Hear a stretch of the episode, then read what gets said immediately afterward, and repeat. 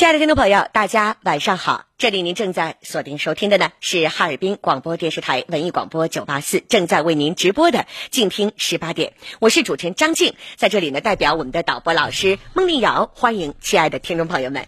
呃，直播间零四五幺八七九九六九八四零四五幺八七九九六九八四，这是我们的直播间热线。那么大家呢，如果呢在呃婚姻情感生活当中呢有哪些困扰，想要讲一讲，想要说一说你的故事和你的生活，我们的热线呢都在为大家开通零四五幺八七九九六九八四零四五幺八七九九六九八四，我们现在就可以拨打零四五幺八七九九六九八四，这是我们的直播间热线。那么有哪些情感婚姻生活当中想要倾诉的故事，现在通过电波就可以告诉给我听。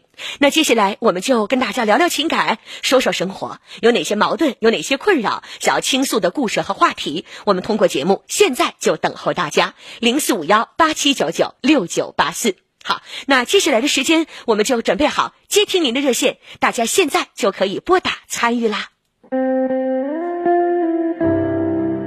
以宁静的心态去承载压力，以坦然的胸怀去面对生活。困惑与迷茫，伤痛与惆怅，张静为你解答。为你解答，请继续收听，静听十八点。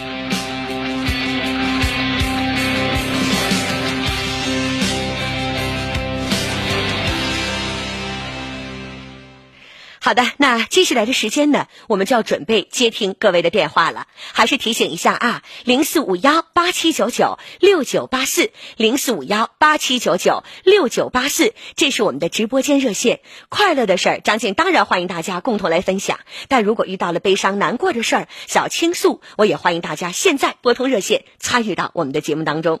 那接下来我就按照顺序接听各位的电话了。提醒啊，零四五幺八七九九六九八四。好的，首先呢，我们来欢迎的是吴浩宪，你好。喂，你好，张静。嗯，你好，我是张静，你好。嗯嗯，我姓刘，我是四十四十九岁。欢迎您。我现在，嗯嗯，好。您不用说的这么详细的，我不问户口啊。啊，没事 没事您说吧。啊啊。我是咨询一下感情的问题。说吧。我是离异的，离异了二十来年。嗯。这是我妈今去年吧，去年去世了。嗯。自己一个人确实感觉有点孤单。嗯。正好朋友吧，给介绍一个，介绍一个朋友。嗯。他比我小一岁，这倒无所谓，现在小一岁。但是他有个，我是没孩子，就是没生过，嗯，没生过孩子。那我能冒昧的问一下，您当时没有要孩子就做丁克的原因是什么呢？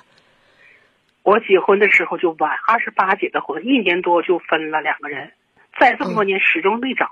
嗯嗯，那您刚才说到说这个去世的这个，去世是我母亲啊，就是您妈妈在去世之后，您是感觉比较孤单了。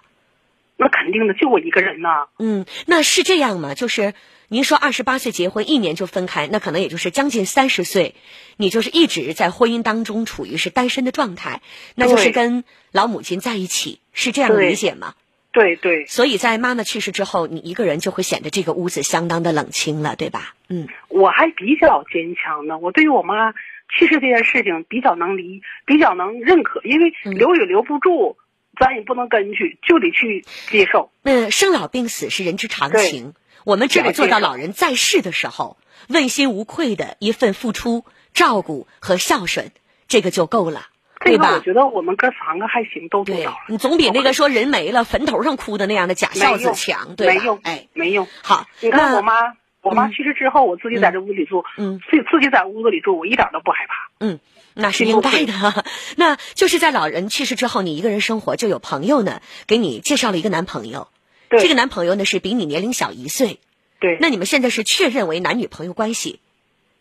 嗯，因为现在是说我们其实认识了五个月了，但是说见的次数很少，也就跟疫情有关系，因为他跟他儿子就是说大学回来之后，这不是隔离嘛，不能不能走嘛，在哈尔滨，然后。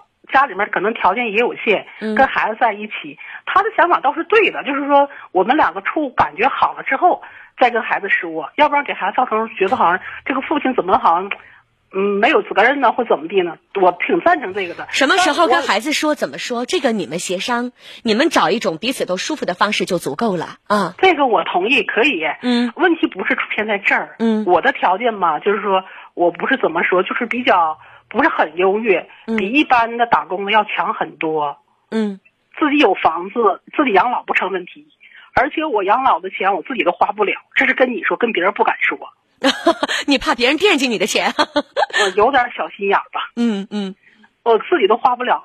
他买了一个房子，是我俩认识之前买的。嗯，房子可能首付了六十多万。嗯，差点钱，人家就是说当初管人借的钱，现在可能人家管他要嘛，他就没直说，拐弯抹角的意思就是说没直说，因为我们俩咱说话，我俩现在只是说这处了五个月，只见到有五六面。嗯，各在各的家过，没在一起过，没同居就是。嗯，然后那个就是，我就感觉他那意思了，想管我借钱，我不想借。这个我也劝你慎重，不想借。虽然是男女朋友正在接触和了解的过程，但是五六个月的时间，你们仅仅见了这几次面，说实话，了解只是是一种纸上谈兵的关系。对，嗯，所以在这种情况下，如果是我。我也会对钱财的交往会非常的敏感，不是说不借对方钱，我们也不会跟对方借钱。我赞成你这个，这是起码的尊重，对吧？对呀，我是这么想的。呃，我自己的把我自己这桌这块看住，我不惦记人别人的，我只看好我自己的。嗯。我过生日的时候，当天没告诉他。嗯。然后我回家之后，我告诉他了。我俩去玩去了嘛。回家之后，告诉告诉他，他给我转红包，我没要。嗯。因为啥呢？没确定关系呢，别要人钱。嗯。呃，是这样，他就有那意思，想管我借钱。但是今天我俩话就有点挑明了。嗯。挑明了我的意思什么意思呢？说到钱这了，我就告诉他了。嗯。我说你觉得我有钱，我实际上。我有没有钱我自己知道，我没有钱，我拿不出去。我想知道的是，他怎么跟你说这个要钱这件事儿的呢？嗯，可能也怪我多嘴。怎么说的？我就我就问他，我说你那个房子，你那个欠是不是还欠人钱？还有公积金，想把公积金取出来吗？比较着急取。我说你是不是欠人钱？嗯，那个想把公积金取出来还人钱呢？嗯，他说嗯，完了说我说你还欠人多少钱呢？微信人告诉我你有啊。啊。那这个其实不是暗示了，已经是比较明示了。这样来吧，女士啊，钱的事儿很好解决，你不愿意借，谁也不能上你兜里来抢来，对吧？而且我刚才说的很清楚了，你们现在相处的这个时间，还有两个人的关系来讲，真的是不适合，也不应该涉及到说借钱的事儿。如果说简简简单单的说三头五百的，对吧？有借有还的，这个正常。但如果现在刚见五六面的这种关系的情况下，也仅仅是在了解，仅仅是在接触，在这种情况下。张嘴闭嘴，如果说是涉及到还房款，那就是几万、几十万，可能是这样的一个数字，这是不符合一个人的常理认知。这个就是成人关系当中让人感觉不舒服的一种行为，叫做越界了，对吧？我跟我的好朋友之间，比如说我的好朋友有难题了，他跟我张嘴：“张静，我房贷还不上了，你能不能借我点钱？”我可能比如说三万、两万，我会借。或者说，我再有多一些，我能借。我在借之前会衡量我们之间的友情关系到了一个什么样的量上，到了个什么份儿上。再有一个是什么？我这个钱借出去之后，如果他不还我，不至于影响我的生活。假如说我就有五万块钱，现在的生活当中，谁能把我居家过日子？可能老人要养老，孩子要上学，我们人到中年还需要各种保障，对吧？那我就有五万块钱，我不可能把五万块钱都借给你。这是人之常情，我不能因为把钱借给你，影响我该有的生活。我自己起码的生活得得到保障。那么前提，所以我能借你的这个钱，是如果你不还，我的生活质量不会有大的变化。如果你不还，我可以接受。这个是借钱的一个基础。所以你们俩才见了五六面。对吧？关系并不确切，在这种情况下涉及到还房贷这个大数的钱，我告诉你了，不能借。但我现在有一个问题给你，你回答我啊。当时你说二十八岁你结婚，不也就一年就分开了？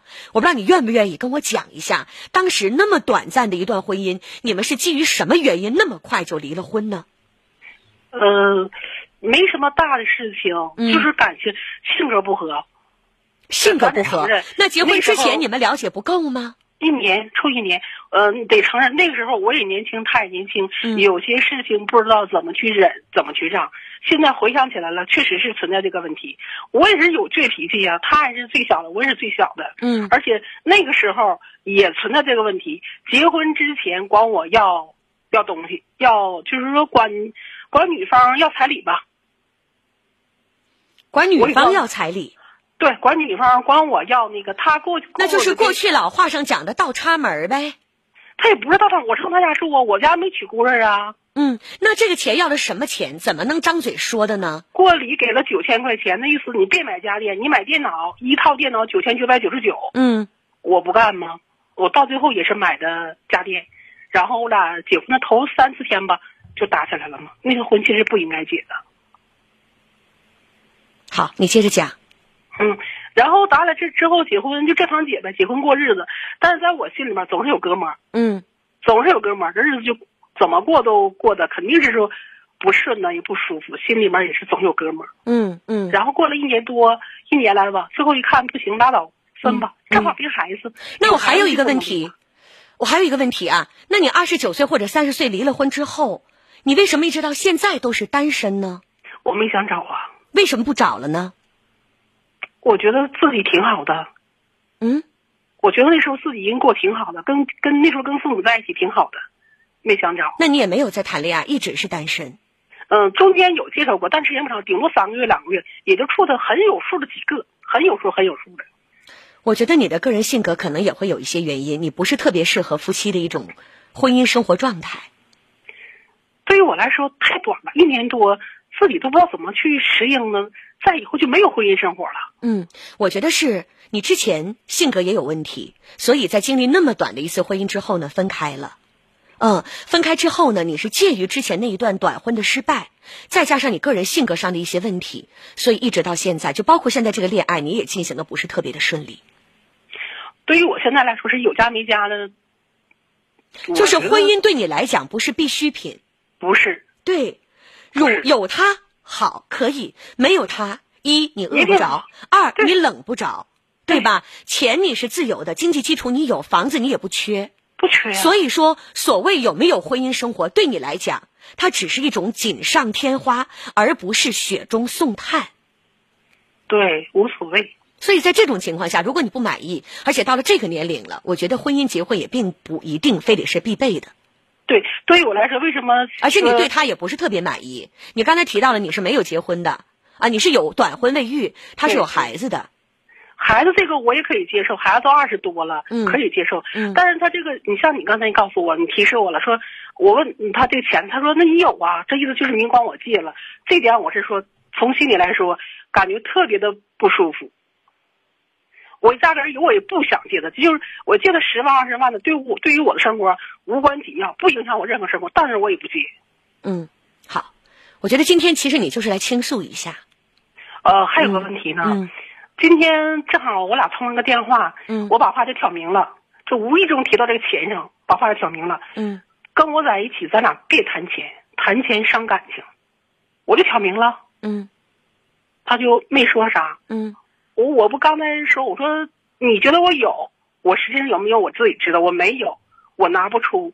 你心里可能是觉得有哥们儿，我心里也就觉得不太舒服。嗯，我这日子可是是不太好过呀。嗯，我就话的意思就是说，那意思其实我就想告诉他，别跟我谈钱。你也没我能问一下您是做什么职业的吗？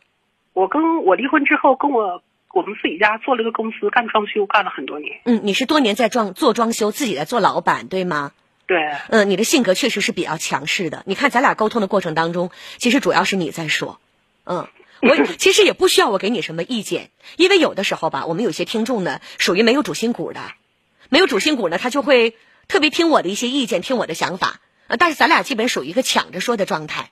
就是你呢，其实已经是有了一个很明确的决定，只不过是憋在心里。你很喜欢我，所以过来给我打个电话，跟我唠唠嗑。其实很简单，就你这话说的很对，我挺喜欢你。自从我妈去世去世之后，我晚上时间就闲下去了，我天天听的。我能感觉得到，所以我也没有对你有什么所谓的劝导，没有，因为你做事业做的挺成功，一个人的生活过得也是活色生香，有声有色。对吧？我们有人说了，我们有人说了啊，我也是送给您这一句话啊：什么时候婚姻才会是幸福呢？您记住我这句话啊，当婚姻不是你的全部的时候，你才会幸福。明白吗？明白。对，所以这句话我们所有的男性、女性来共勉：当这个婚姻、这个家庭成为你全部的时候，那这个可能就是不幸的开始。对吧？啊，所以我说我在节目里边从来也不会说全职家庭主妇啊，你们就这个低于这些有工作的职业女性一等，因为有一些这个人可能会说职业女性高级，家庭主妇就是卑贱。有人说这样的话，我特别不爱听这样的话，原因在哪儿啊？全职主妇有全职主主妇的付出，这种辛苦不见得是我们的职业女性能够隐忍、能够去付出的。这是没有收入的，干好了是应该的，干不好这个会指使你，那个会挑你的毛病，这是很艰难的一个职业。没有功劳，对，没有功劳，只有苦劳。全职家庭主妇，而职业妇女呢，你会在收入上、在社会地位上、在别人的认可上、在人际交往上，你会得到很多的一个认可和认知。所以这个寂寞就会是有很多女性没有办法去承担的。所以我对职业女性说一句。你有职业女性的能力，但是如果你你也能随时放下职业女性的这一些荣耀，回归到家庭当中，成为一个家庭主妇，那么你就是两条路走，对吧？你就是有两个拐棍儿。同样的啊，如果你是全职家庭主妇，怎么样生活能够幸福，而不是卑微的，不是被别的男人牵着鼻子走，不是说你的丈夫背叛了或者怎么样，你连吃饭的家伙事儿都没有，那就是你虽然作为全职家庭主妇，但是你是有随时可以重回到职场的能力，你有自己挣钱养活自己的本事。我今天愿意做家庭主妇，我就做；明天不愿意做了，家庭有变故了，我可以自己买起饭吃。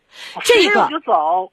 对，所以这样才是你幸福的根源。但是，当如果婚姻是你的唯一，家庭生活是你的全部的时候，这个就会是不幸的一个开始。所以，对于你来讲，女士，我们不用再多说什么了。你就是想跟我聊聊天儿，对吧？不是，因为婚姻对你来讲不是全部。这个人不喜欢你就可以分开，因为毕竟你也单身这么多年了，你也不靠着结婚，不靠着男人去过日子去挣花销。所以，你想怎么过就怎么过，你愿意怎么潇洒就怎么来，一切听你说的，因为你是自由的。嗯。有个张静老师，我有这么问题，我俩现在话放到这儿了，提到钱的事儿了。好了，女士，我说到这儿了，因为后边还有那么多听众在等，我不能任由您一直再说下去了。最后一句话送给您啊，话说到这儿了，已经是明面上挑开了的，你们不合适，接受现实吧啊。好，来接听后面的电话，零四五幺八七九九六九八四，继续来请接后面的热线。大家有哪些困扰和烦恼？通过节目，我们可以继续来聊一聊。抖音当中，我们也正在进行视频的同步直播，各位可以搜索到的是“主持人张静”这五个字，弓长张女字旁加一个青春的青啊，弓长张女字旁加一个青春的青，加微的这个。就是我啊，加微的一个就是我了。我们继续来接后面的电话，零四五幺八七九九六九八四。下一位我们来请进的，这应该是几号线？四号线的杨女士，你好，杨女士。张静你好，欢迎你，你好，嗯，有点事想听听你的帮帮忙。嗯，您说，请讲。我是五楼，我家六楼吧，没人住。嗯，就楼下吧，有个人，这人走了，说给我。说是一个男的给一个女的买的房子，说这男的后人死了，这个女的走了，把钥匙就扔到楼下一个人了，人楼下的人还不管，你说钉子这么漏，我说能不能找着房主呢？房主，你们到物业去查呀。人家我上物业查没有，人物业物业是没有登记是吗？嗯，人家物业还来了呢，物业到了来瞅瞅，嗯，就走了。嗯，就是去查了，物业没有这个房主的登记，对吗？嗯，没有。你也不认识原房主，对吗？嗯。那现在我给你两条路，阿姨啊。首先第一个就是您是住在哪个小区哪号楼？我我住在呀。嗯。我这个小区就叫那我说行吗？行啊。可以呀，我通过节目来帮你找原房主啊。嗯。那个赵东是大球场家属楼。什么？赵东，赵东，你们是在赵东对吗？嗯嗯。家属厂，什么厂？大修厂。大修厂的家属楼对吗？嗯嗯。是这个意思对吧？啊。然后你是几号楼？我是五五四单四单元。你先别说你的门牌号，你家楼上是几楼？六楼好，我不让说你，我不让你说门牌号，就是防止你把自己的信息过度的暴露啊。你家楼上是六楼，对不对啊？嗯，好的。那么我们亲爱的听众朋友们，谁认识啊？赵东大修厂家属楼，这是十四号楼，对不对？呃，不是十四号楼，是四四单元五楼。啊，四单元六楼，四单元六楼。如果谁认识这个听友？啊，谁认识能够联系上？他家一直在持续性的漏水，因为这个房子租出去了，物业那边又没有原房主的登记，所以我们互相帮帮忙啊，互相帮帮忙，大家联系一下啊。然后第二条路，阿姨听我说，听我说好吗，阿姨？嗯，听着。这个事情的第二条路，如果说物业那边没有登记的话，您就只能借助你们当地派出所和街道联合的方式把这个门打开了，全程录像。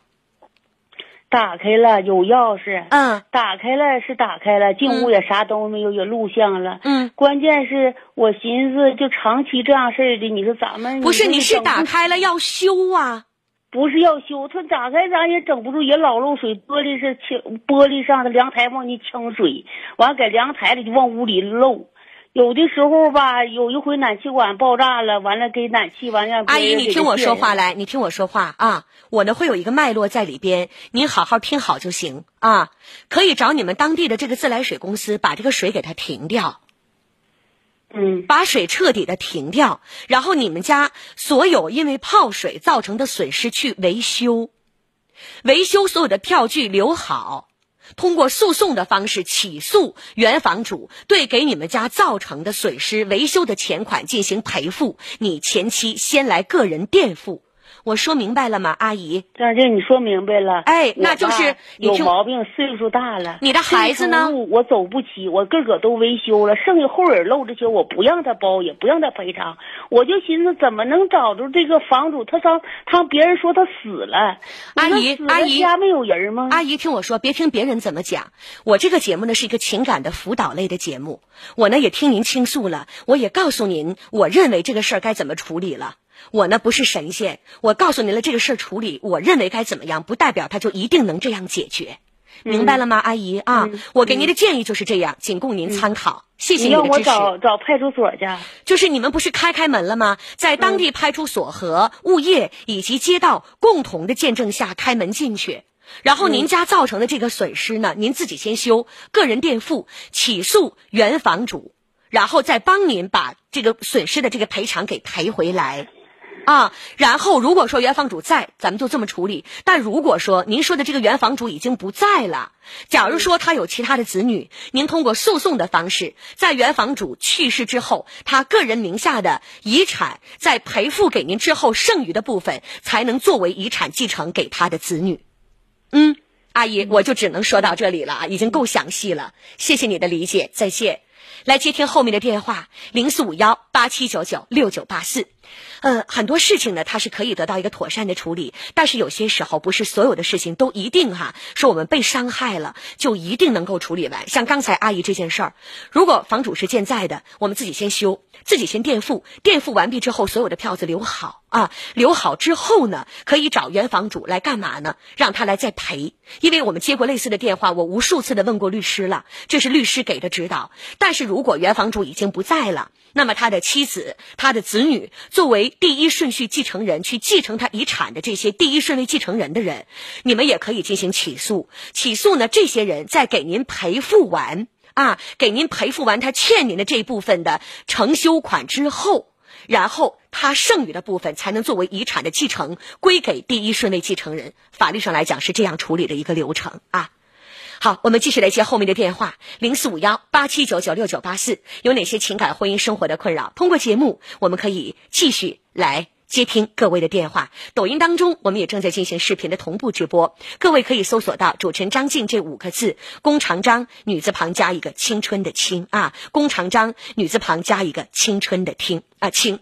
加微的那个就是我，我正在进行视频的同步直播，零四五幺八七九九六九八四。我们继续来接听。后面的电话，情感婚姻生活困扰，我们来聊一聊。二号线，姑娘你好，姑娘你好，二号线，喂，是我吗？是的，你好，嗯，啊，你好，你好，请讲。嗯，我今年三十岁，我嗯是、我是离离异再婚的，嗯，已经再婚了吗？嗯，对，已经再婚了，离婚两、两年之后再婚的，嗯嗯就是现在在找到这个是什什么情况吗？嗯呃，就是他家里死了七个，然后，呃，就是没有他父亲了，他母亲就是有点偏瘫嘛，七十多岁了，嗯，呃，他母亲不就是你的婆婆了吗？嗯，对对对，你们登记了吗？登记了，登记多久了？登记两年。嗯，好，有孩子吗？没有，现在还没有要小孩。现在的问题是什么？现在问题是什么吧？他不是在外面工作吗？嗯，我就是我婆婆不是都是轮流伺候吗？一家一家轮流两个月嘛。嗯然后就是我在家里照顾我婆婆。嗯。然后我感觉我老公对我一点都不关心。你们是异地，他在哪里呢？他在山山西太原。多久会回来一次？嗯，基本上就是嗯，出去也就是农忙的时候回来吧。嗯，就是现在。那农忙的话，也就是一年你们能有两个月会比较常见面，剩下的时间他基本都不在一起，在外边打工。嗯，对，是的。嗯，就是就算是我们结婚以后也没什么分开过吧，就算是今年才分开。好的。以前以前我都是在外面跟他一起工作。嗯，那我问一下哈，你是没有任何收入的？啊，我我是在外面工作，就是嗯，该我们伺候我婆婆了，然后我回来了。嗯，是因为婆婆身体状况不好了，所以你呢是舍弃了自己的工作，没有在外地再打工，回过来照顾自己的婆婆回来了，是吧？对。那你觉得你的丈夫是哪里对你不好、不关心了呢？刚才你提到的。嗯，比如说我举个例子吧哈。嗯。嗯，比如说我我婆婆，比如说我婆婆是睡有点睡多嘛，呃，比如说有一些事，她就听她。听我婆婆的，然后听她姐的，然后从来不看不到我的付出。嗯，比如说，比如说某一件事吧，就是比如说，因为他姐一句话就能给我吵起来，就能嗯，就能赶我走，就能骂我这一次，我是远嫁的。嗯。唉，我不知道这以后的路该怎么走。你跟婆婆是生活在一起吗？对，是的，我们现在生活在一起。嗯，有没有可能是花钱去请一位保姆来居家照顾老人呢？请保姆，农村的话，嗯，也不可能嘛。嗯。再说，我们都是打工的，收入也就是每个月在一万多左右吧。要是我，要是我出去工作还可以，在农村没有请保姆的。嗯，首先呢，我来说啊，你呢应该算是个好媳妇儿了。本身呢，你们是再婚在一起的，可能从婆婆的角度来讲，你已经是他这个儿子的第二任妻子了。你是再婚啊？嗯，对我老公。因为刚才你跟我提了说你再婚，我就以为你们俩都是再婚。嗯，不是不是。也就是说，东北话来讲，是小伙子没娶大姑娘，娶你了。对。当时你的婆婆是不是也不愿意？嗯，她还没他没有不同意呀。嗯，瞧得上你了吗？没有去反对这段婚姻？没有，没有，没有，没去反对啊。你之前那段婚姻有孩子吗？没有，没有小孩。嗯，那现在也没有要小孩。对呀，一直就是有点身体不舒服嘛，一直在调理。嗯，是你身体的原因吗？是没要，还是你身体的原因？现在不方便要啊？因为现在就是。呃，原因是就是我身体的原因，也是现在没有药。现在不是我们刚结婚的时候什么都没有嘛，嗯，现在就是慢慢操操办了，手里面有点存款了嘛。我问你个问题啊，就是你的丈夫家里边是不是条件不是特别的好？嗯，怎么说啊？也算可以吧，比上不足，比下有余吧。你们是你们是怎么认识的呢？别人介绍。相处多久选择结婚了呢？相处快一年，相处不到一年，对不对？对，还不到一年。这样吧，哈，我说几句话。我觉得跟你沟通起来有一种感受，您呢也别有别的想法，我呢就实话实说，就是你给我的感觉不像是一个三十岁的人说话的状态，就是可能你是有娃娃音，还是什么原因？就是听你说话感觉像是一个小孩儿，二十岁上下的一个小小姑娘在说话。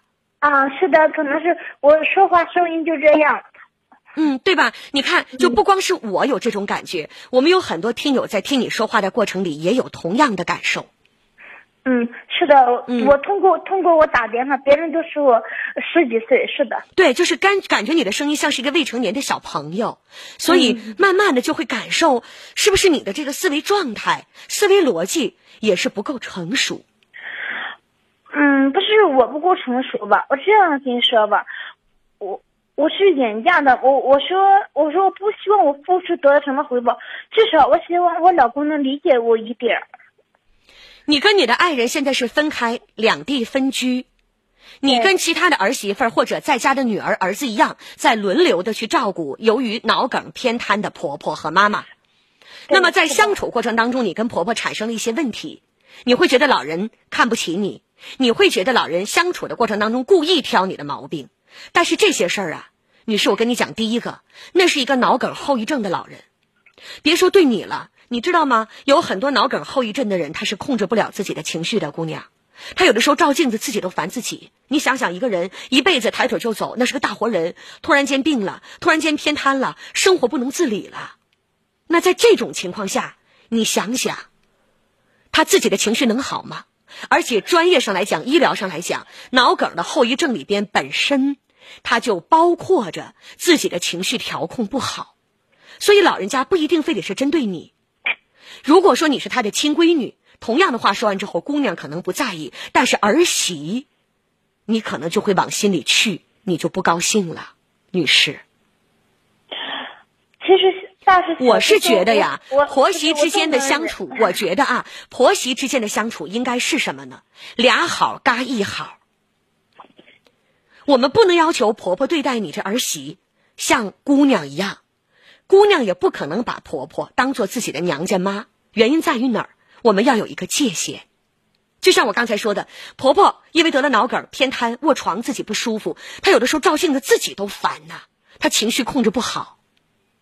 那可能一句不好听的话跟自己的姑娘巴拉巴拉说完之后，姑娘可能就说：“哎呀，你看你又情绪不好了，完事儿了。”不往心里去。可是同样的话，如果婆婆你看没有把握好这个界限，对儿媳说了，儿媳现在听过之后，就像你，我心里就不舒服了，我就觉得婆婆针对我了，她不喜欢我了。这就是所谓的界限，很重要的。所以我不愿意认为是你的婆婆在故意针对你或者刁难你。因为你们结婚的年限也不长，你是远嫁，可能你本身也敏感。刚才你提到了，你娘家不在本地，可以说是抬头怎么讲，举目无亲，你会觉得委屈。尤其在照顾一个其实你并不熟的老人，你张嘴是叫妈的那个婆婆，对吧？咱不哭，姑娘，我能理解你，你本身远嫁委屈。这个我都能理解，但这个事儿咱不能归结于是跟婆婆之间的问题。我更多的认为是因为你丈夫最近这一年跟你分开的比较远，你真的很想念他。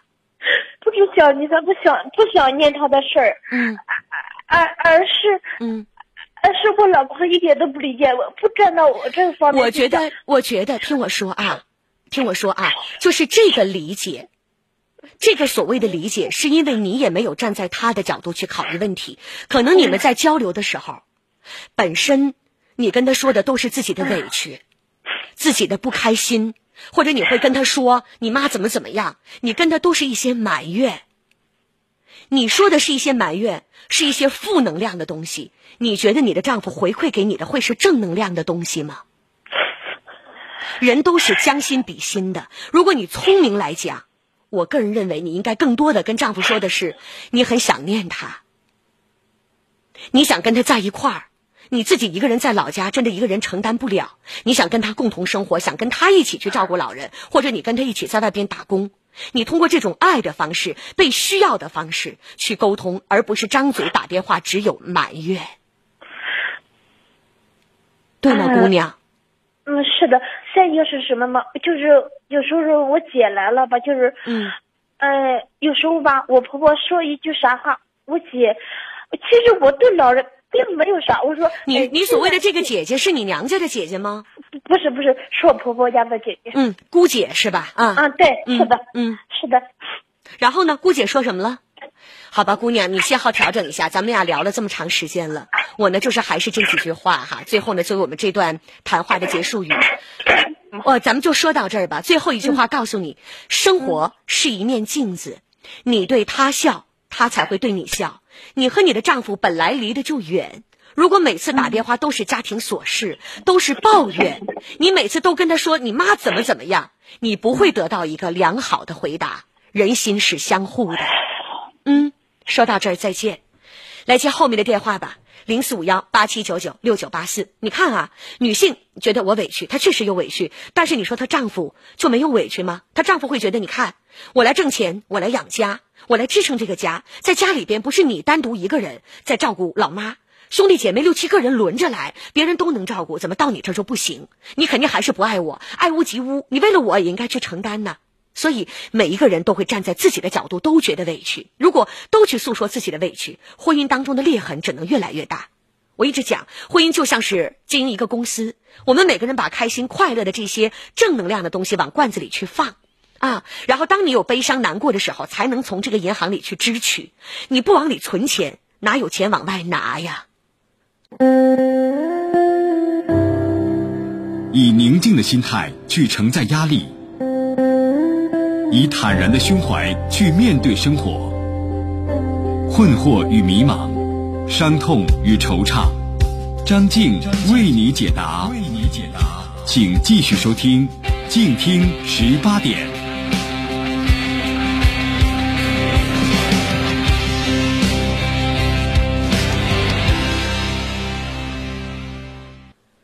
好来接听后面的电话，零四五幺八七九九六九八四，情感婚姻生活的困扰，我们继续来聊一聊。等候各位的电话。下一位来请进的是五号线的邓女士，邓女士您好。喂，你好。哎，邓女士你好。嗯，我儿子吧是去年十一月二十三号被人打坏的，一直到现在六个月了，就是呃对方一直不给我处理，也是一分钱不拿，就是靠我自己在这块给孩子治疗。你们有没有签任何的协议？任何协议都没有签，他们家就没有出面给我处理这个事儿。嗯，当时你们报警了吗？报警了，立案了。嗯，那么对方现在是得到的是什么法律一个制裁呢？啊，现在在拘留所里呢。他就一直是在拘留，就对方换句话来讲，你爱怎么判怎么罚，我认可。但是现在你让我掏钱，我就是没钱看病，是这个意思吗？啊，对，也不是简单的是这个意思。他们家是现在是什么情况呢？他们家是呃，出面一个律师跟我谈的。嗯，怎么说的？让我听听。谅解书，因为我儿子是啊，我儿子是重伤二级嘛，他判刑有刑事责任。呃，我问一下，你儿子被打成什么样啊？把那个颅骨打坏了，颅内出血八十四毫升，取出来十乘十公分的一块骨头。哎呦我的妈呀！那现在就是他恢复的怎么样？一直是在住院吗？一直在住院，就是之前的记忆全部丧失。他现在是失忆了，对，失忆了。我的天哪，什么原因能打成这个样子？我能了解一下吗，女士？因为啥呀？就是朋友他们是出去吃饭聚会，嗯，完了中间吧，我儿子的朋友和那个对方那就打我儿子那个孩子吧，他们发生点口角，他们打架。完了，人就是把他们给拉开了，拉开了就是从那个客厅往出走。那孩子就是我儿子走到门口，嗯，因为中间他跟我儿子任何冲突都没有。完，我儿子走到门口的时候，他就指着我儿子骂，就过来骂我儿子了。就是打你儿子的这个人，打你儿子的这个人还不是你儿子，你们他们打群架的时候那一伙里边的人还不认识。啊，对，还不认识。那他那他动手要干嘛呢？跟他也没有关系的事儿，这等于是。是对呀，完了他就是指着我儿子骂，完了就是我儿子就回来他两句，完他就过来打我儿子来了，他俩就撕巴一起去了，他把我儿子就给拽倒地下，给绷着头往地下撞了五下，就给我儿子撞成这样式的。哎这是打架，这是是魔鬼呀，太可怕了！你儿子，你儿子当时他们喝了多少酒啊？哦，我儿子当时他们就是现场的人说只喝了三瓶啤酒。哎呦，我都真不，我真的不知道该接什么了。我真的是现在就是吓得嘴都瓢了。是啊，冲动是魔鬼，但是现在我们再说什么埋怨你儿子的话毫无意义。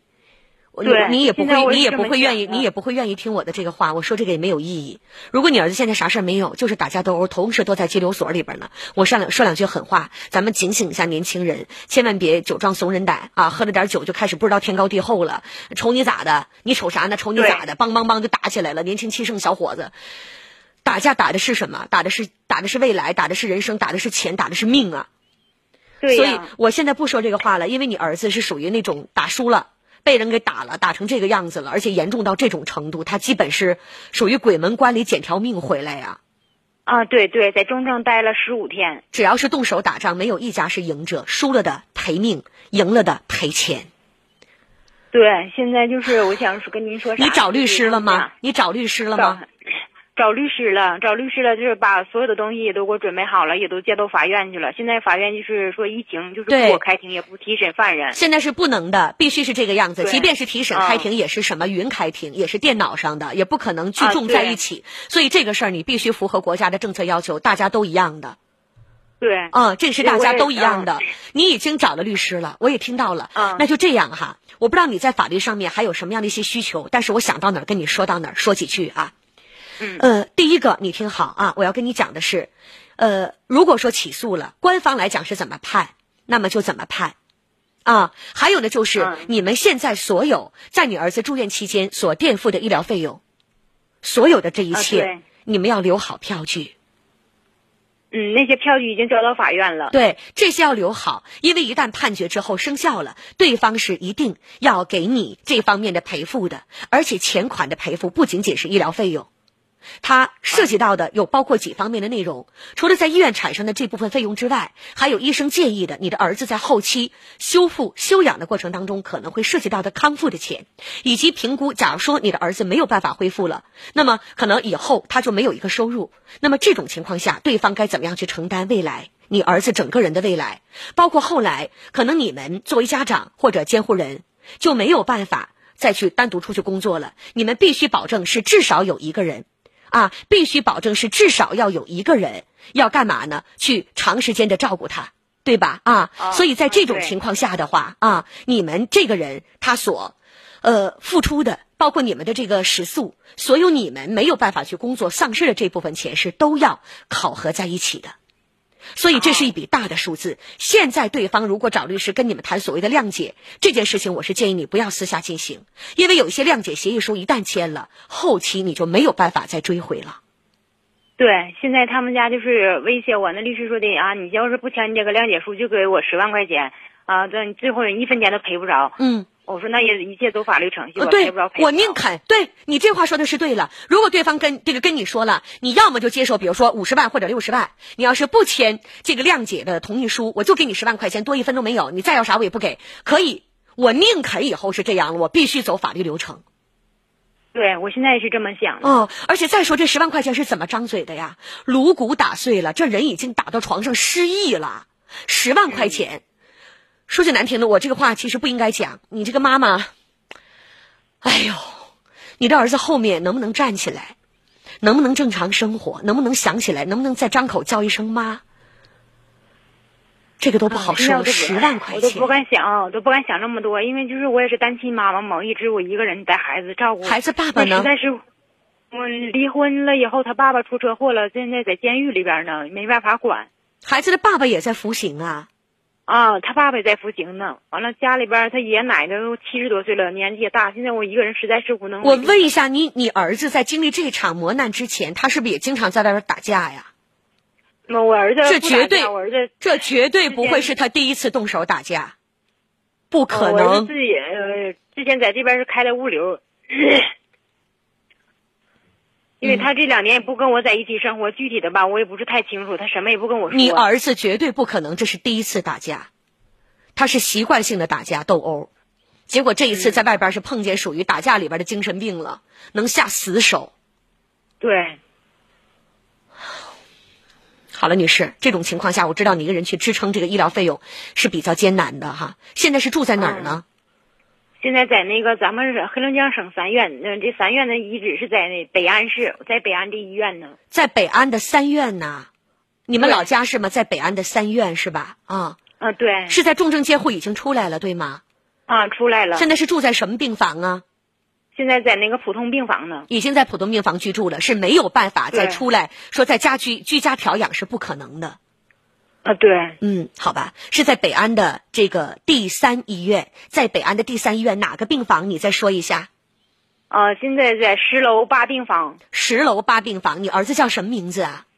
周星辉。周星辉。好的，这个信息呢，我已经说了，在北安第三医院十楼八病房，周星辉是在这里住院啊。所以，如果大家想要到现场去看看的，这个我当然欢迎，也是鼓励哈，也是帮帮这个妈妈。但是法律上，我认为是最重要的。如果说您在法律方面需要一些帮助，或者说是援助，我们已经有私信的联络，你可以随时找到我啊。行行，谢谢。不客气，再见。打架是一件两败俱伤的事情，没有赢家。打赢的那个人你就赔钱吧，啊，搭钱吧；打输的那个人不就得搭命吗？还要搭上亲朋好友、爸爸妈妈一辈子的关心和忧心，这种事儿咱千万别干。来，继续接听后面的电话，直播间零四五幺。八七九九六九八四，我们欢迎亲爱的听众朋友们。情感婚姻生活的困扰，通过节目呢，我们可以继续来聊一聊。等候各位的电话，零四五幺八七九九六九八四。抖音当中，我们也正在进行视频的同步直播，各位可以搜索到的是主持人张静这五个字，弓长张，女字旁加一个青春的青啊。我们欢迎各位呃关注抖音我们的直播，加微的那个就是我了。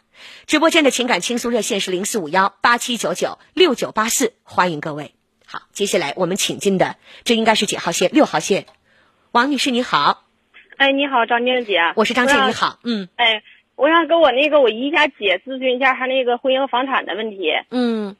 呃，我姨家姐是这样的，她在结婚之前，她这个她现在已经离婚了。嗯。然后她这个前夫在她结婚之前就在外边贷了一些网贷，然后还有一些小额贷款。嗯。结婚之前她也不知道，后来结完婚之后就接到什么催收电话之后才知道她有贷款。但是在结婚之后，他还是继续贷了一些贷款。嗯，然后后来他就他俩就离婚了。离婚然后得有一年左右吧。离婚一年左右，他那个在他男方名下吧有个房子，但是这房子是男方母亲的名。嗯，他母亲在一三年的时候就去世了。嗯，呃，这房产是不是经济适用房就是房改错房，没有房产证。嗯，呃，然后他在一个月之前，然后他前夫去世了。嗯，就我姐姐前夫去世了，呃，不知道是怎么去世的，人就没了。嗯，然后他这个房子呢，现在是有贷款，就是欠别人钱，他是让别人给做抵押了。他现在这房子，想问一下，他俩有孩子，孩子现在两岁，这房子能不能要回来？不是说要不要回来啊，所有他前夫欠下的债，只要是合理合法的债。一定是人家对方起诉，给对方人家的欠款还完之后，有剩余的部分才可以作为遗产，由他们的儿子来进行继承。儿子去，他这房子是压到个人手里了，就帮他办贷款这个人，然后给他拿了六万块钱，把他房子。你刚才呢？你刚才来听我说，刚才你说的比较快，我呢不再跟你抠细节，但是你记住几点啊。首先，婚前的债务关系是婚前的事儿。债务关系能够作为夫妻双方共同来承担的标准是什么？第一个，没有出去借钱的那个人本身得知道对方出去借钱的这件事儿，不能是瞒着借的。第二，借回来的这个钱要用于婚内的共同生活，明白吗？所以这两个条件满足之后，才能作为婚后的共同债务。啊！但是你的这个姐姐跟她的前夫已经离婚了，可能离婚的时候这个债务关系跟她也没有关联，所以他们是不涉及到这个问题的，对吧？但是这个债务，她的前夫在生前这是他个人的行为，那个房子跟你的姐姐也不产生关联，因为是他的前夫人家母亲名下的房子，虽然没有产权登记证，但是有其他的证明能证明是人家的母亲的。明白吗？啊，明白。那么母亲去世之后，如果说只有这一个儿子，听好啊，如果只有你这个姐姐她前夫这一个儿子，或者一个就这一个孩子吧，这么来讲是这一个孩子，那么在这种情况下，他就是第一顺位继承人，但是前提是你姐姐前夫的爸爸人也不在了。就是爸爸妈妈、公公婆婆、老两口都没了。哦，买房之前他那个买房子是在他母亲买房之前，他父亲和母亲已经离婚了。是离婚之后，他的母亲自己买的。好的，如果说是离婚之后单独买的，那么老人如果再没有其他的子女，只有这一个儿子，那么他这个儿子就作为法定上来讲的第一顺位继承人，也是唯一的第一顺位继承人。这个房子就自然归到你姐姐她这个前夫名下所有了。但是这个。如果要作为遗产，由你的姐姐跟她的前夫的两个孩子要继承这套房子的话，必须是这套房子能够偿还完你姐姐的前夫之前欠别人的钱的这个欠债，剩余的部分，他们俩的孩子才可以继承。如果不够，如果不够的部分，也不用再子偿父债，明白吗？不够的部分，孩子或者你的姐姐都不用替他还。但是如果有剩余的部分，也只有他的儿子可以继承，跟你的姐姐也没有关系。我不知道我说没说清楚啊？说清楚，听清楚了。张静姐，我再问一下，嗯，就是他这个人找不着，就是他不知道压在个人手里，不知道压这个人是谁。那这个房子应该是租出去了。那这个我也不清楚，谁租出去了？就是那个呃，帮他办贷款的人，这房子在他手里扣着呢。他他母亲那个死亡证明在他那就让那就让你的姐你的姐姐跟他前夫的这个孩子，这个孩子以继承人的身份进行起诉。上法院起诉是吧？，对啊，这个孩子成年了吗？你姐姐的孩子成年了吗？两两周岁。那不行，那这样的情况下，就是你的姐姐作为这个两岁孩子的监护人，然后呢，代为就是找律师来代为起诉开庭。起诉开庭，对啊，好吧他说现在什么证据都没有，然后房产也没有证明，什么证明都没有，那房子没有吗？他房子就是他没有没有是任何那个就是啥证都没，有吗？他没有，他是把这些东西全放在个人手里了，全放他家那个人手里了，给他了。是，那不是有他前夫的身份证号吗？名下不是也能查吗？这个就要起诉，起诉到法院看需要什么样的方式，什么样的证据能够才能去立案起诉，详细就来问法院吧啊。嗯行，好吧了，哎，说到这儿了，再见。好，我们继续来接后面的电话。哎呦，这是一个比较复杂的一个房产的问题啊，到法院去具体问哪些可以算为证据。两岁的一个孩子肯定是他的监护人母亲来作为这个监护人来代为这个通过法律的途径来维权了。嗯。来接后面的电话吧，零四五幺八七九九六九八四，我们正在直播，每天晚上都是十八点到十九点三十分准时，欢迎亲爱的听众朋友们，有哪些情感婚姻生活的困扰，通过节目我们可以继续来聊一聊。欢迎所有的朋友们，抖音当中的视频直播，各位记好啊，主持人张静这五个字，主持人张静这五个字，弓长张，女字旁加一个青春的青，加微的这个就是我，抖音视频直播我正在进行，欢迎亲爱的听众朋友们。好的，继续来接听电话，零四五幺八七九九六九八四，零四五幺八七九九六九八四，今天十八点等候各位。好，那接下来我们接听后面的电话，这位呢，请进三号线，你好，你好，张女士，张女士你好，你好，你好，张静你好。你好，欢迎你，嗯，我想我想问一下，那个我我给我家孩子补那个补交那个养老保险，现在还能不能补交了你？家孩子多大了我家孩子三十九了，啊？我这个孩子三十九了。三十九还叫哎呀，是有爹妈在，多大都是孩子，他自己不知道咋整吗？哎呀，他也不在不在这块儿，他在外边儿上班，他不在这不在这跟前儿，咱这个啥啥那个什么情况他也不知道，我就想给问问他。养老保险，养老保险他自己不交吗？哎呀，自己他就交了两年以后就下岗了。那他现在的用人单位也没没有给他交吗？没有，他现在都给个人打工。呃，其实原则上来讲，无论在哪里工作，养老保险都应该是用人单位来交的。但是这是一个法律的要求，并不一定说现在实际执行的所有用人单位都是这样的。我这话是啥意思？大家也都明白，对吧？是是啊是，那他如果自己个人断缴，那就需要在退休之前至少要交满十五年就可以了。嗯嗯嗯嗯，嗯，那你还要问啥问题？嗯，那个我我就寻思他现在有有没有那个说法说能让交能让补交，我我就怕怕他那个不是，你都没明白啥意思，大姐。嗯嗯嗯他才三十九，他涉及不到所谓的一笔补交，他只要在他六十岁之前能够交满十五年的养老保险就行了。啊，你在操心一个根本不存在的事儿，我说明白了吗？啊，啊啊啊啊，老妈妈，好嘞，再见。好，请接二号线。你好，于女士，电话接进来了，请讲。张静你好，欢迎你，你好。嗯啊，你好你好，我有这么个事儿，嗯就是我家吧住在六楼，嗯那个水吧，就是从有半年多了，嗯一直上不来水，嗯，就是在晚上九点之后还能正常点儿，白天根本就不正常，就是给人生活带来很大的困惑。那去物业了吗？嗯物业肯定说不是他的事儿。对呀，哎呀，亏，你们跟物业说完之后，物业说的就呃不是他们的事儿，那还怎么讲呢？那这是明显的水压不够。你这个有没有你问过你们这一片儿管辖的市政的问题？有没有问过？嗯、我为啥要给你打电话呢？嗯不知道电话，没问过。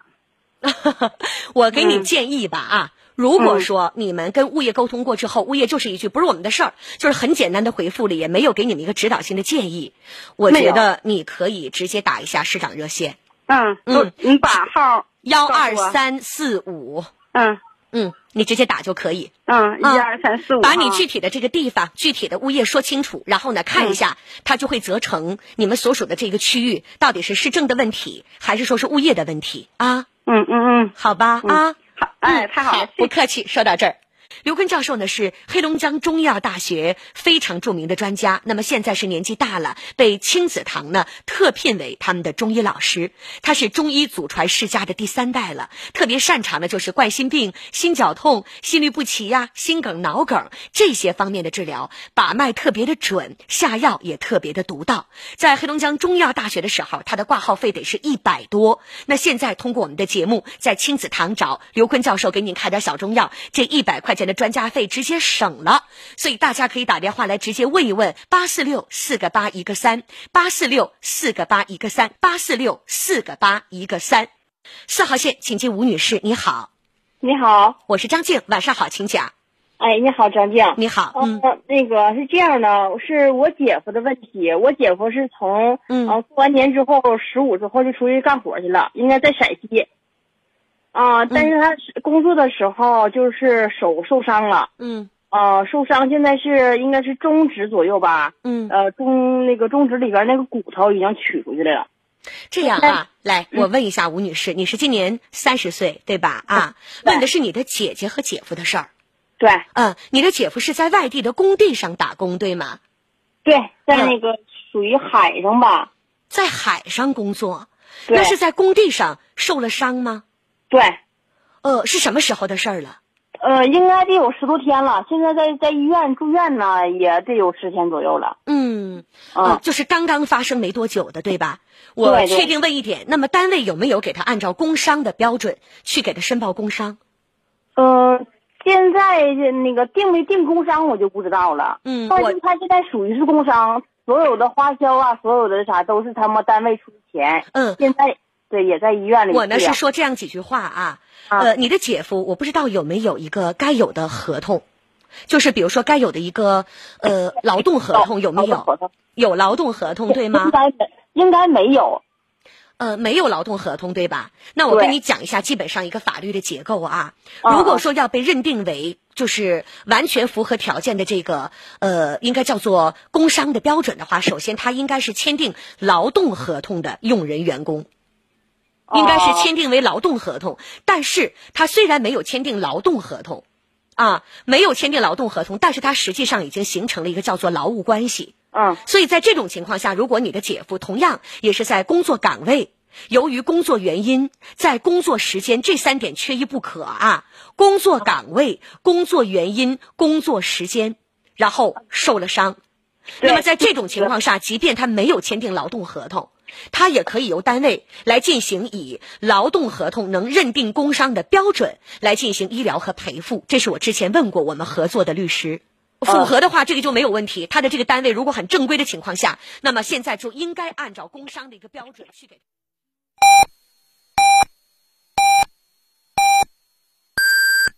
现在是十九点，最关键的时刻，在这样的时刻，我们需要耐心等待，满怀信心的去等待。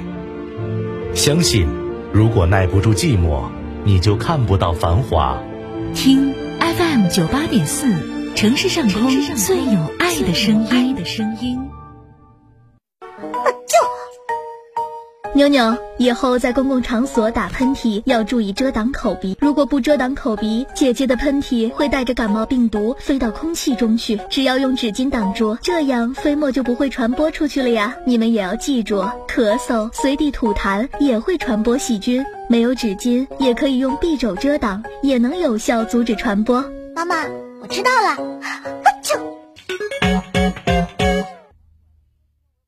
包括治疗费用和后期修复的钱，以及由于受了这个伤，多长时间不能工作，误工的费用，以及照顾他的这个人，我不能去上班，我的误工费用，包括营养费，这个都是要罗列在一起进行核算的。哦，但是，嗯，我姐姐她她说实话，她就是不太懂。完，我对这个事情我也不太懂，我就想找一个，就咱们这块律师啊，到底是因为怎么可以赔付的？可以，这个没有问题啊。但是我说的这个基本就是这样的一个情况了啊，就是这个执行的标准是对比工伤。这个是没有大问题的。如果说这个用人单位说啊，我们没有签订劳动合同，没有签订劳动合同就不能按照工伤的标准去赔偿或者治疗等等等等，这种情况下，那么你的姐夫就可以找到当地的劳动仲裁部门来直接解决问题啊。这个事情到劳动仲裁部门是一找一个赢的。哦，明白吗？那么你们现在要留存的是什么呢？比如说治疗的这些票据，还有是能够证明你的姐夫是持续性在这个用人单位工作的，比如说工资条啊、银行的流水啊、上班的工服啊，在这里的录像照片啊、工作的同事人证啊，就是这些能够去证明他在这里长时间工作，防止对方反悔的这些证据，你最好一定要留存，明白吗？啊，然后对方如果说现在让你们签一个所谓的什么谅解一笔勾齐的这种东西，不要签，不要签啊。对啊，这就是我给的建议，希望他早日康复。再见了，五号线这边的是吴女士，吴女士你好。啊，你好，张静姐。嗯，我是张静，你好。嗯。啊，我想现在向您咨询一下关于我与单位之间签的一个合同的问题。嗯，又是一个跟法律相关的问题哈。姑娘三十岁了，你是做什么职业的？我是一个医生。哦，是医生啊，哦，哦，对，白衣天使，欢迎你，你好，我能问一下吗？您是哪个科室的？可以说吗？啊，我是在基层的一个医院卫生院工作，在卫生院工作，全科的医生，嗯嗯。嗯，然后你讲，啊，我是这样的，张欣姐，嗯，我是呃，大学的时候是一个订，就是农村订单定向的一个培养生，嗯。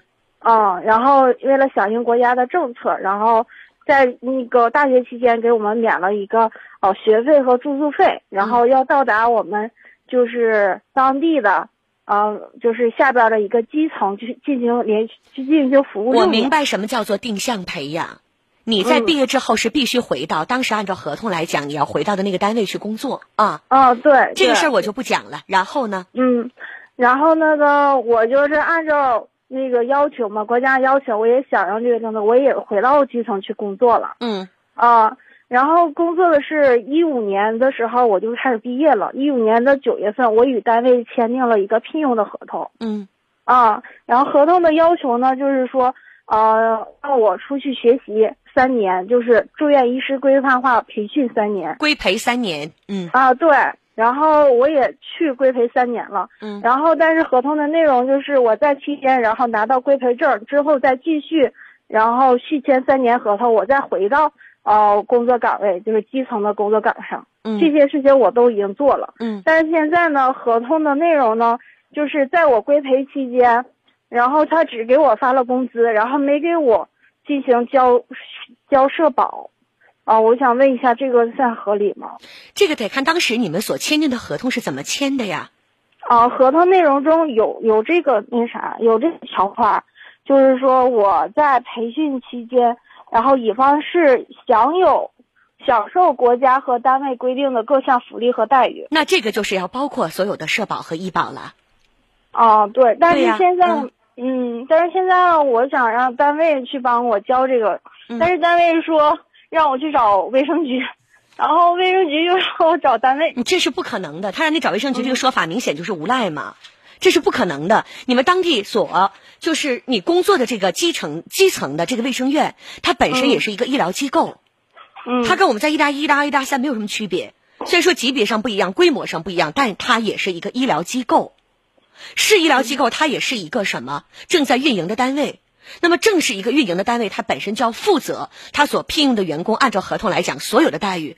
这个他让你找卫生院有什么关系呢？没有关系的，跟卫生局有什么关系啊？这明显是不合理的推脱呀。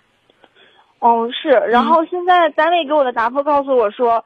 呃，是现在我所交涉的医保是按照我入编之日起开始计算工龄和工资的。嗯，这样姑娘来听我一句说啊，因为你呢本身要跟我讲的是一个你们的用人合同，它的一个承诺兑现的问题。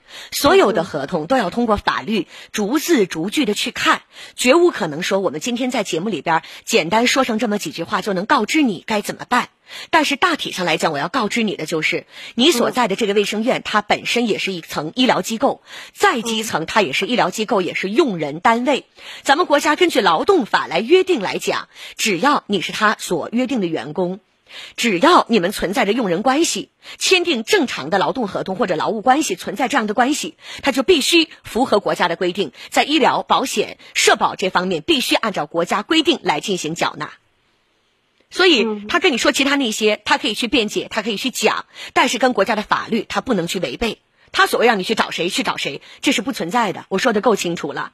所以，如果这个情况他仍然去推脱，你直接可以找到你们当地的劳动仲裁部门，直接来说，拿着当时你们的用人合同，能够证明你在这里工作的所有证据，包括银行的流水、你的工作服、你的打卡记录等等等等，能证明你在这里工作的这些材料、这些证据啊，拿好，然后拿好你们签订的劳动合同，直接到劳动仲裁去反映问题。任何原因情况下，他不给你去缴纳劳动保险，这是不对的。嗯嗯。听见了吗，姑娘？但是劳动仲裁它只是一个协商单位。嗯啊，一个劳动仲裁协议之后，他没有去处理完，比如说他不接受劳动仲裁的处理结果，那么你下面的方式处理就只剩下是一个法律方面的维权了。嗯，行，嗯嗯，张姐姐，我还有一个问题，就是像我这种情况。就是按照约定不得去连续服务嘛？我还差有一年，我就是，然后就是服务结束了，就是可以进行自由的选择这个职业。嗯，我现在可不可以以这样的理理由起诉他，然后我们双方之间进行解除合同，然后不需要违约赔偿啊？这种可不可以？如果采取这种方式，肯定是要通过诉讼来解决了，女士。哦，对，就是这种，这种的话，就是有没有？就是以这样的理由可不可以？不是以这样的理由，姑娘，我感觉到了，你是压根儿也不想在这工作了，你就想尽快的赶紧和这里解除任何的劳动关系，我这么理解对吗？嗯，有这个想法。我能够感觉得到，因为你不想在这里工作了，你所有的一切问我的问题其实没明说，你就是想很快速的在这里解除劳动关系，你不想在这里工作了，但是你问的是两码事儿。他没有给你缴纳劳动合同的保险，他没有去履行他的责任和义务。你可以通过该有的法律途径去维权，但是你们之前所签订的合同没有到日期，你单方面想要因为说这个原因去单方面违约，这是不成立的法律条件。哦，嗯，我说清楚了吗？哦，这不是是硬性的规定，他违反了。就是人家违反的规定是没有给你缴纳劳动保险或者这些合同。那么，通过劳动仲裁或者法律来讲，是约束他再来履行他的责任和义务，继续给你缴纳，让他没有问题，不代表他有这个事儿了，你就可以不在这里工作了，这是两码事儿，明白了吗？就换句话讲，你我是开店的，你在我这店里买了西瓜，买了土豆，西瓜坏了，不代表土豆我也得给你赔偿，明白吗？哦，好，说到这儿了，再见。来接后面的电话，零四五幺八七九九六九八四，情感婚姻生活的困扰，通过节目我们可以继续来聊一聊。等候各位的电话。三号线于女士，你好。喂，你好，欢迎你。哎，张静老师你好。姑娘你好，欢迎你。嗯嗯。然后那个我是有感情方面的问题想问您一下。嗯，你讲。啊，就是我跟我男朋友大概是在二月底的时候分手了。嗯。然后到现在，但是分手之后，依然每天有联系。嗯。然后我也问过他分手原因，他说的原因是说，他说我很好，但是他受不了我家里的人，所以他就你要跟我你家里人，你家里人怎么了？我家里人就是可能是说我父母可能会觉得他能力小，以后可能是我们过的生活可能会比较辛苦一些。嗯。然后，我父亲说，通过跟他交流，觉得他没有什么责任感。你家人怎么想不要紧，关键是你你们相处过程当中的一些问题。我来问问啊，你们现在是确认呃确确认已经分手了，对吗，姑娘？算是吧，但是每天仍然都每天都有联系，就从分手到现在。那都联系什么呢？那每天都在联系的是什么内容呢？就是闲聊一些事情啊，就因为我们两个是异地嘛，然后。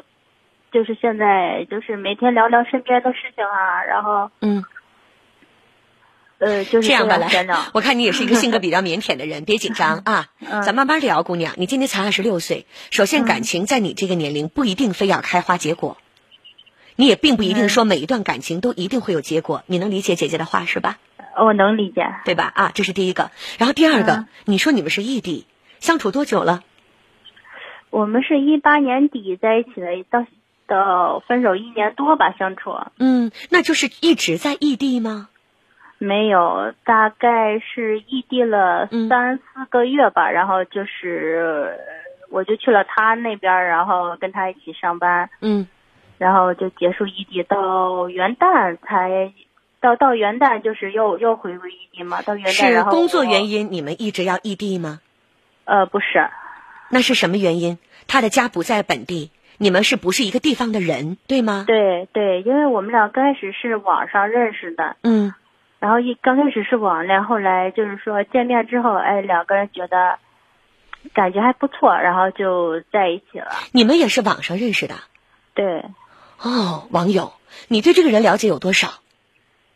嗯，他周围的人我都见过，他父母我也都见过了，嗯就是各方面都算比较了解。嗯，好，那他是做什么职业的呢？他是在那个物业公司上班的，就是那个工程维修。嗯，你家人对他的看法就是觉得他的职业没有太好的发展前景，未来你们生活在一起，可能你会吃亏，生活不是特别的稳定。对，因为我可能比较说是我认识他的时候，是我刚留学回来半年。嗯，你们双方刚刚参的你是留学生回来的对吧？对，你是做什么职业的？我是做旅游的。你们的经济收入差别很大吗？呃，还好吧。我如果去跑，就出去跑，就带团的话，我的收入会比他多上两三千块钱吧。嗯如果坐办公室的话，我们两个收入差不多。嗯，所以经济上来讲，其实个人能力和收入差的不是特别的多。那双方的家庭环境呢？你的原生家庭环境和他的家庭原生环境呢？差很多。来，这就是一个问题所在。呃，讲一讲吧，你的家庭和他的家庭结构。嗯，我们是一家四口，我是爸爸妈妈，还有一个弟弟。嗯他也是一家四口，爸爸妈妈还有一个妹妹。嗯然后我跟我弟弟是相差八岁，嗯他和他妹妹是相差十五岁。嗯然后他父母和我父母是一个年龄段的人，嗯上下差一两岁。嗯，那这样听起来也没有大的问题。你父母亲对他的意见主要来源于哪儿呢？就是觉得他只说不做。嗯，那这些事情其实说实话，姑娘啊，嗯，你们是异地有一段时间，可能说他平时跟你的父母亲接触的机会也并不多呀。那你父母亲对他的这种固有印象，我觉得更多应该是通过你的表达，通过你的口中去讲给你的父母，通过你回家的一些情绪、一些反应，你的父母感受到的这个人，很少或者不太容易是他们直接跟你的男朋友相处自己直观的感受，是不是这样呢？呃，也没有吧。我跟我父母说的都是他的优点，缺点呢，只是偶尔会提一下，就是说他脾气可能会大一点。嗯然后他跟我回家应该回了有个十多次了，嗯就是因为我我就是我知道我我我跟他就是说可能说学历啊各方面差差别很大，我也知道我父母想让我找一个什么样的男朋友，但是 我也没想到我会喜欢上，就是跟他在一起就是，把我之前的那些什么择偶标准啊，觉得都都是。你以前是什么样的择偶标准？你告诉我。我以前就是想找一个跟我学历差不多的。然后你是什么学历？我是本科嘛，嗯我学历也不是很高。嗯然后他可能是中专毕业吧，他是中专毕业。嗯然后后来遇到他之后呢，我就觉得找一个对我好的，然后我们两个一起努力，然后钱都是大家一点一点挣的嘛，我就觉得很好啊。嗯但是从我领他回家次数越来越多，一开始刚领回他四五次的时候，嗯，我父母其实还是很开很开心的。后边儿就是越跟他接触，父母情绪越大。好吧，姑娘，你呢可能不太好跟我去讲之前发生的一些具体的事情。我呢，呃，对你肯定是跟我有隐瞒的。这件事情你只是跟我说了表面上的一些事情，我呢只能根据你跟我说的这一部分的事实来说说我的判断，仅供你参考。首先，你是一个成年人了，也是在国外留学回来的，尤其你是做导游的。这个世界上，你可能去过很多的城市和国家，也见过形形色色的人。我相信你是有一定的眼界和辨别能力的，对吧？如果是这样的话，我认为你应该自己有一个主心骨，日子过得好与不好是个人来决定的，你不要让你的父母亲去背这个锅。我为什么这么讲？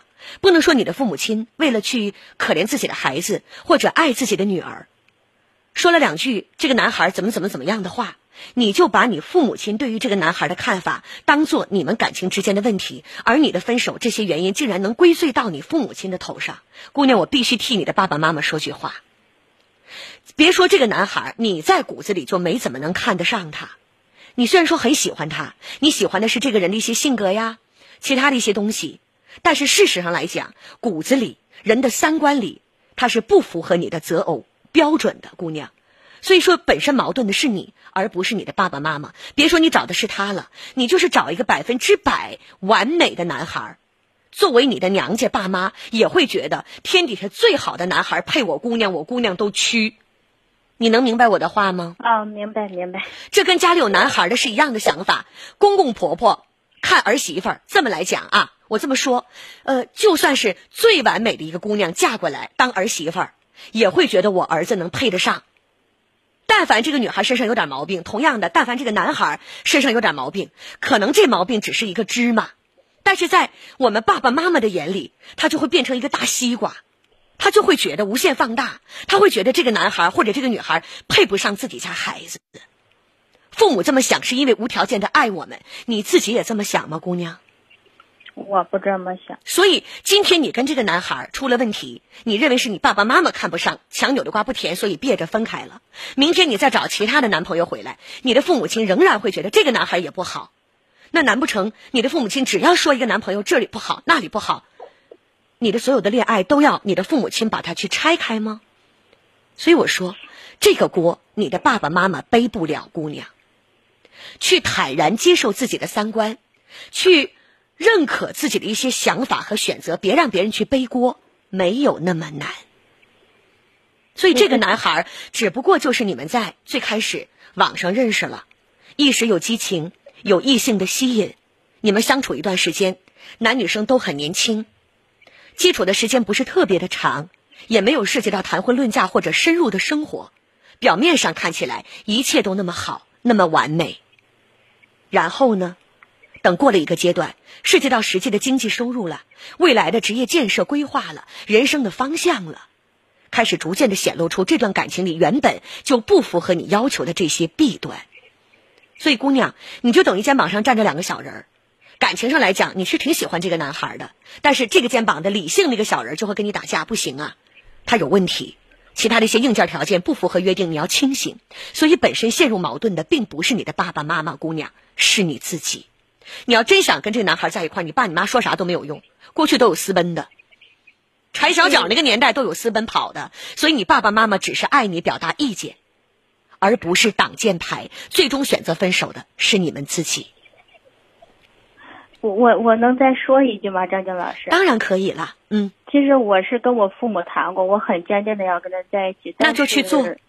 但是他不要跟我在一起，他说他觉得跟我他。如果跟我结了婚以后，肯定要来同样的姑娘，他不愿意跟你在一起，你父母亲的反应只是其中一部分。真正让他决定跟你分开的，是因为你的态度和你给他的感受，他才觉得不合适，才要跟你分开。姑娘，好了，想想我的话，再见。再来说一下动脉硬化闭塞症。神经脉血栓啊，走路走不远，腿肿胀变颜色，特别的疼。那个血栓脱落了，那人就会有生命的一些危险。我知道有很多人一辈子都忍着不去治，原因就在于一般的治疗就是开刀，恢复起来比较慢，出血多，而且很疼，费用也比较大。有的人恐惧，疼到最后。截肢，黑龙江的这个公益活动是三甲医院的各个大夫来发起的，通过局部的微创来针对动脉硬化闭塞症和深静脉血栓有一个非常好的治疗，四百八十块钱的治疗费还可以省掉，做一个免费的 B 超，八八幺幺二二七七，八八幺幺二二七七，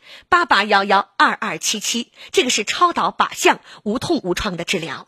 齐先生，小伙子你好。啊，哎，你好，张静老师。我是张静，你好。嗯，我有一个问题比较纠结。嗯，您说。嗯，我最近我我奶奶就是得了一场大病住院了嘛。嗯。然后我也是刚刚毕业，嗯，想要面对社会找工作。嗯，我们家这个姑姑吧，就非得联系他们认识的那个什么城管呀、警署呀，给我找工作，然后我还不想要接受这份工作，我想自己出去找找，但是他三天两头给我打电话，说必须让我去，那小伙子不知道怎么办。小伙子哈，张姐想问问你，呃，你是什么学历？可以告诉我吗？呃，专科，嗯，专科，专科大专毕业对吧？是统招的大专吗？嗯、是，呃，国家统招的三年大专，你当时没有想到要升个本吗？嗯嗯，当时升本没有考上，嗯，然后后来也就这样就没有再有其他的这个想要去呃再进修的打算了，对吧？啊，啊，对，能告诉我你是学什么专业的吗？嗯、我是学平面设计的，嗯，你的理想，你想要做一个什么样的工作和职业呢？嗯、我想要，我想要近期想在一个小设计公司先从实习生干起。嗯，你是有规划的，对吧？啊，是的。好的，小伙子，我大胆的猜一下哈，其实你现在的矛盾点是在于跟你的父母，而不是在你所谓要给你找工作的姑姑，对吧？因为那是你的姑姑，她找的工作，其实你想去不想去的也就那么回事儿。相反来讲，我认为可能是你的爸爸妈妈也觉得你应该去上他们托关系找的这样的工作，去这样的地方上班，所以你会跟你的爸爸妈妈之间产生一些矛盾，对吗？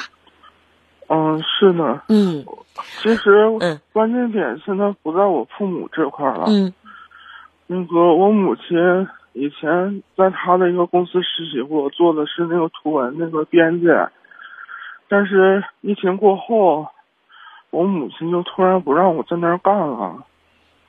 嗯，就是我我毕业的时候，就一一九年的八月份，那个嗯我母亲说他们公司有那个图文编辑的工作，嗯然后我就在那儿干了将近半年左右。嗯这个疫疫情过后吧，嗯我妈也不让我在那儿干了。嗯然后这时候我想出去找，然后家里人就借着我奶这个得病的原因，就是各种道德亲情上的绑架吧，就不让我暂时出去找。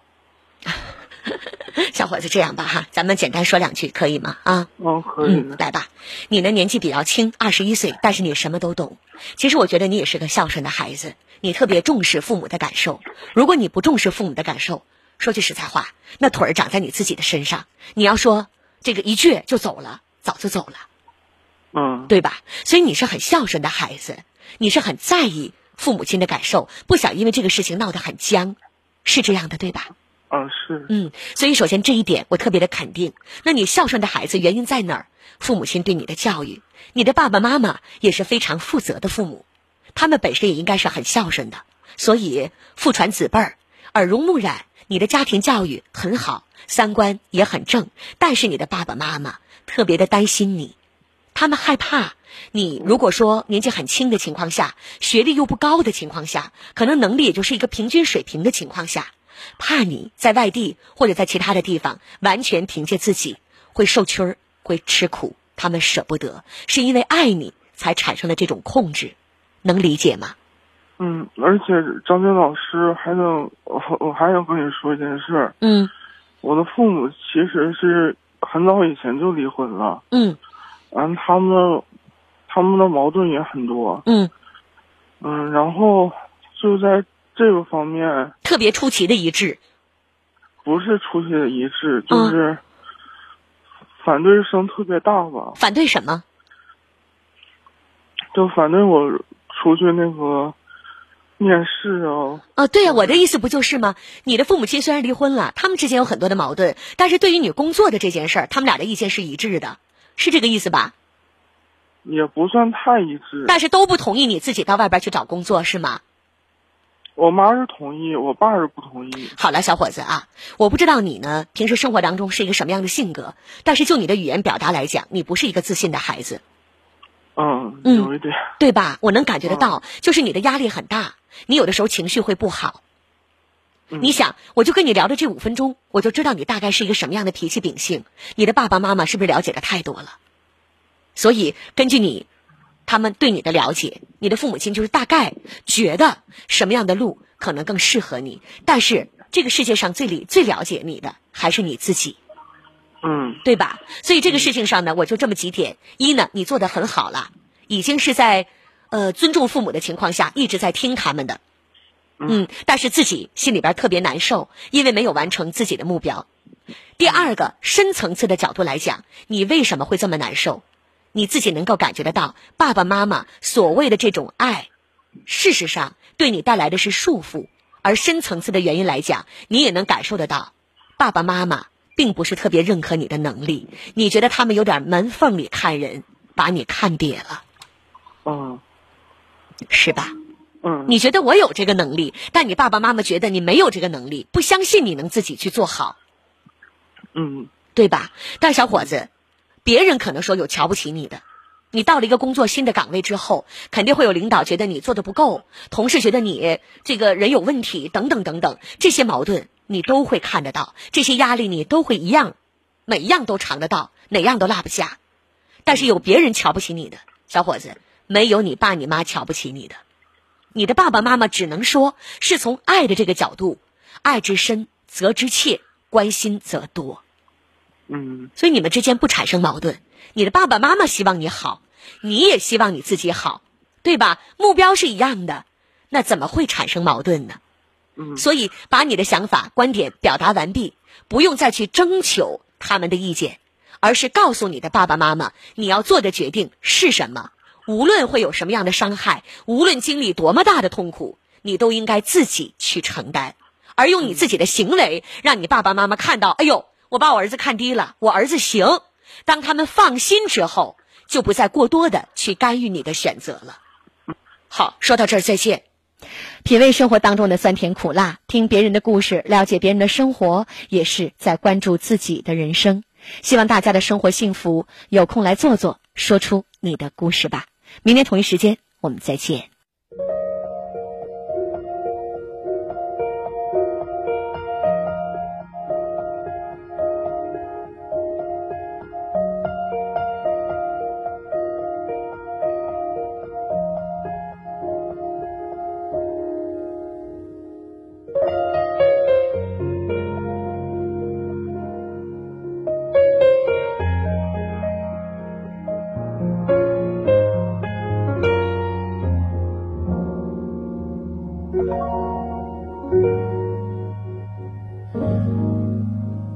果有人在等他，拨弄他的头发，思念刻在墙和瓦。如果感情会挣扎，没有说的儒雅，把挽回的手放下。镜子里的人说假话，违心的样子，你决定了吗？装聋或者作哑，要不我先说话。